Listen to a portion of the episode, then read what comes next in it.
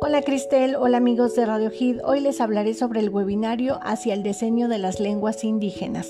En el marco del Día Internacional de la Lengua Materna, la USB Coaxacualcos realizó a través de Zoom el webinario hacia el diseño de las lenguas indígenas, una mirada a la diversidad lingüística de México. El evento se llevó a cabo el 23 de febrero y participaron Carlos Lamot Zabaleta, vicerrector, Lourdes Budar Jiménez, directora de la Universidad Veracruzana Intercultural y académicos de las distintas entidades.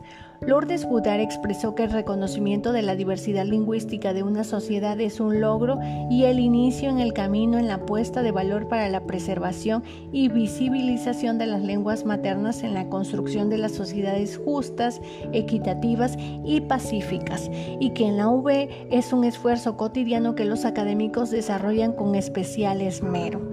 Recalcó que en Veracruz se habla alrededor de 14 distintas lenguas al español, todas ellas con un arraigo en el paisaje en el que habitan, con saberes locales y conocimientos desarrollados. En tanto, Carlos Lamot Zabaleta se congratuló que se desarrollen eventos de esta naturaleza en la región dijo que debemos hacer un esfuerzo para que permee la diversidad lingüística, ya que hacer a un lado una lengua es hacer a un lado muchos saberes, un bagaje cultural de nuestra nación que debemos preservar y promover. Agradeció la iniciativa de Javier Ramírez Carrillo, director de la USB Coaxacualcos, así como de todos sus integrantes por promover estas actividades. Jonathan Ragel, ponente del webinario, resaltó la importancia de las 6.500 lenguas registradas en la Sociedad Lingüística de Estados Unidos de América, donde Guinea ocupa el primer lugar y México el séptimo, con 292 lenguas.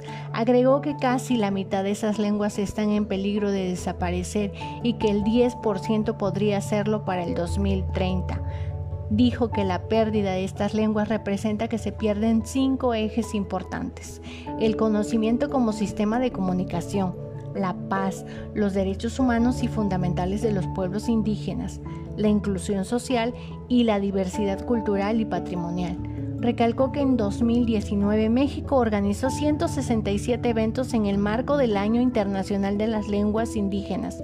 Además, presentó posibles cambios a su constitución, donde se propone que tanto el español como las lenguas indígenas tengan la misma validez en términos de la ley. Agregó que la diversidad lingüística y cultural en México no es una masa homogénea, sino un mosaico complejo de partes distintas, naturalezas supuestas.